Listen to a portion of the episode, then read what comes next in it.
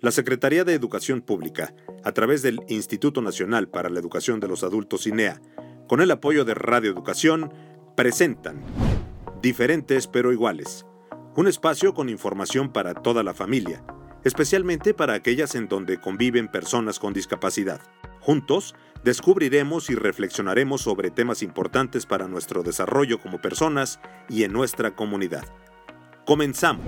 Les damos la más cordial bienvenida a nuestro programa de radio Diferentes pero iguales, un programa dedicado al aprendizaje en familia y dirigido especialmente a aquellas en las que viven personas con discapacidad. Diferentes pero iguales porque somos diferentes unos de otros en muchos aspectos físicos, emocionales, intelectuales y sociales, porque reconocemos, respetamos y apreciamos estas diferencias y también somos iguales porque todos tenemos derecho a la dignidad, a la libertad, a la autonomía y a una vida plena. Durante nuestras emisiones continuaremos aprendiendo sobre el valor de nuestras diferencias para caminar en igualdad, por lo que haremos un recorrido por distintos temas, todos ellos encaminados a mejorar nuestras relaciones con nosotros mismos, con nuestras familias y con la comunidad donde vivimos. Por eso, en el programa de hoy abordaremos el tema Vamos a jugar para convivir y aprender. Por lo que les pedimos que se pongan cómodos y nos acompañen en esta emisión. Comenzamos. El juego, desde edades tempranas, favorece el desarrollo de aprendizajes y la preparación para la vida adulta. Es una fuente inagotable de motivación, satisfacción e interacción que, en el caso de las personas con discapacidad, se convierte además en un excelente aliado para el desarrollo social, la estimulación de los sentidos, el aprendizaje, la comunicación, la autonomía y el desarrollo afectivo.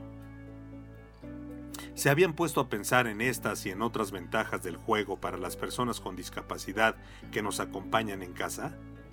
Dense un tiempo para reflexionar.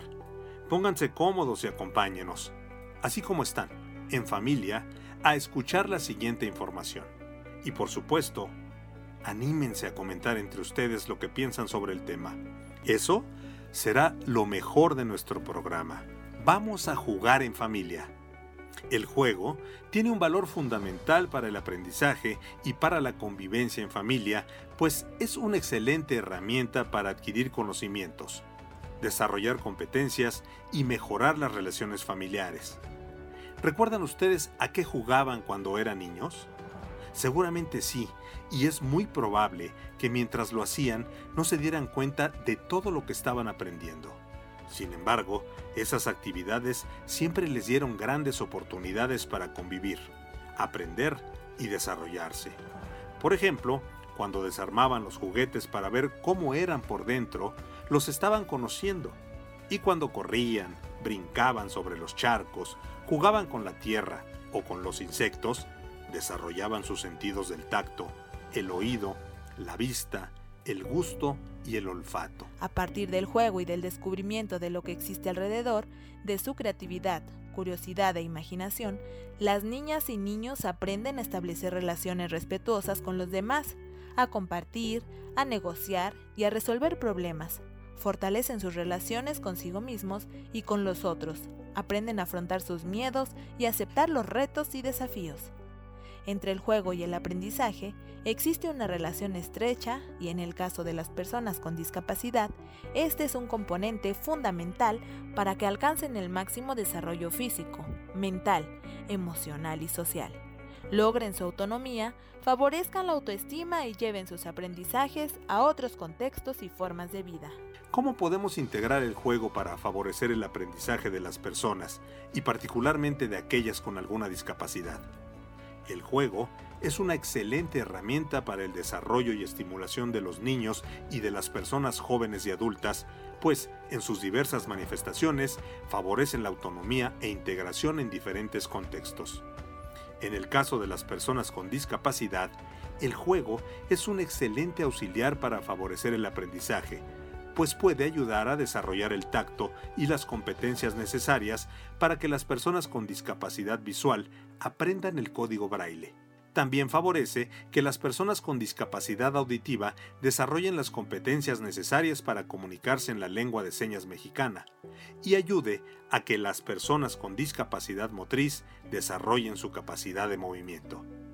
Aunque estas competencias comunicativas y habilidades motrices se pueden adquirir a cualquier edad, es importante destacar que desde las edades tempranas, la estimulación del movimiento y de las vías táctiles y auditivas de las niñas y niños con discapacidad es fundamental para la apropiación y asociación de los nuevos conocimientos con la realidad, para el desarrollo de experiencias y para la generación de aprendizajes significativos. Por eso, considerando que todos somos seres diferentes en características y necesidades, pero iguales en derecho y acceso al aprendizaje a través del juego, a continuación les compartiremos algunas formas de elegir adecuadamente los juguetes y los juegos que destinen a las personas con discapacidad. En el caso de las personas con discapacidad motriz, se recomienda la manipulación de diferentes objetos con formas definidas y materiales que no lastimen las manos o el cuerpo. Por ejemplo, para escribir, dibujar o colorear, se pueden utilizar crayones. También, si se desea y pueden comprar juguetes, es importante elegir aquellos que tengan piezas grandes o fáciles de encajar, bloques y figuras que favorezcan el movimiento en todas sus posibilidades. Si además las personas desean jugar en espacios abiertos, es necesario que se garantice el acceso de las sillas de ruedas. Para las personas con discapacidad auditiva, se recomienda que los juegos tengan luces e imágenes y se apoyen con movimientos de las manos y el cuerpo. Si las personas o sus familiares conocen la lengua de señas mexicana, es importante que la usen en todos sus contextos y en todas sus actividades. También cuando se desee comprar algún juguete con sonido, se recomienda verificar que se le puedan colocar los auriculares, esto con la intención de que las personas puedan escucharlos con sus restos auditivos. Para las personas con discapacidad visual, se sugiere que los juegos se acompañen de voz y que todo lo que toquen tenga relieves y formas fáciles de identificar. Esto con la intención de favorecer el tacto, que será de gran utilidad para aprender a leer y escribir en braille. Si la persona con discapacidad visual tiene ya el conocimiento de este sistema, será de gran utilidad adaptar juegos que les permitan leer textos pequeños. Por ejemplo, en los memoramas se pueden escribir los nombres o describir las imágenes en código braille. En el caso de las personas con discapacidad intelectual, se sugiere utilizar juegos que sean atractivos desde el principio hasta el final y que permitan mantener el interés y la atención todo el tiempo apoyados de reglas claras y sencillas que permitan a las personas contar con tiempos de respuesta largos para que puedan jugar, convivir y aprender. Además, es muy importante que a través del juego se estrechen los lazos afectivos, se potencie la participación de la familia y se brinde la posibilidad a las personas con discapacidad de aprender disfrutando. Como vimos, el juego es muy importante para el aprendizaje y para la convivencia en familia, y también ayuda al desarrollo de diferentes competencias de las personas.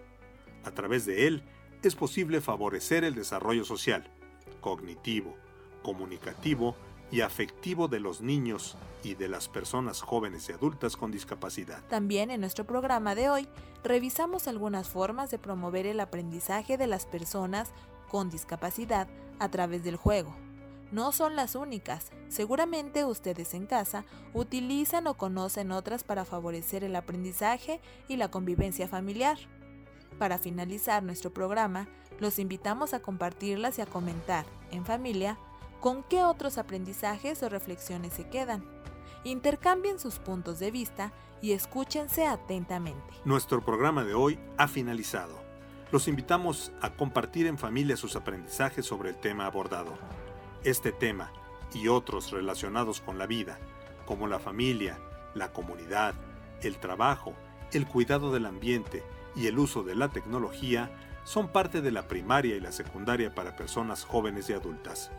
Si conocen alguna persona mayor de 15 años con algún tipo de discapacidad que no sepa leer y escribir, o que no haya concluido la primaria o la secundaria, oriéntenla para que llame a Linea al teléfono 800 0060 300. Recuerden que todas y todos tenemos algo que podemos compartir, aprender y enseñar. Hasta mañana.